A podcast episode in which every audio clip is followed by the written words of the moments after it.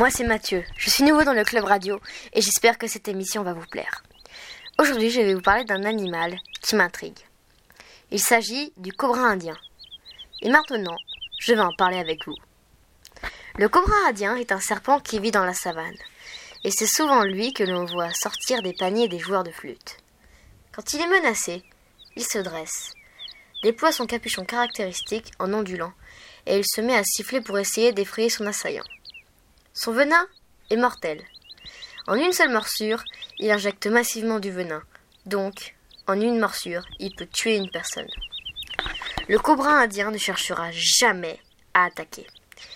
Il voudra toujours fuir, s'écarter du danger, et se cacher dès qu'il le peut. Si ce serpent mord l'homme, c'est par accident, quand il n'a pas réussi à détecter l'homme qui est à proximité de lui. Le cobra indien est le serpent le plus dangereux du monde, car c'est cette espèce de serpent qui rencontre l'homme le plus fréquemment. Il se nourrit de lézards, de grenouilles et de rongeurs. On l'appelle aussi le serpent à lunettes. C'est dû aux marques qu'il y a sur sa coiffe quand il la déploie. À l'âge adulte, il peut être très grand.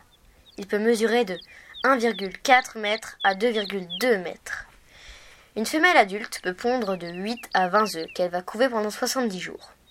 À l'éclosion, les petits mesurent de 25 à 30 cm. Et voilà, ce petit documentaire est fini. Je remercie Wikipédia de m'avoir fourni ces informations. Je vous remercie d'avoir écouté ce petit documentaire. Et on se retrouve bientôt sur Radioactive, la radio qui explose.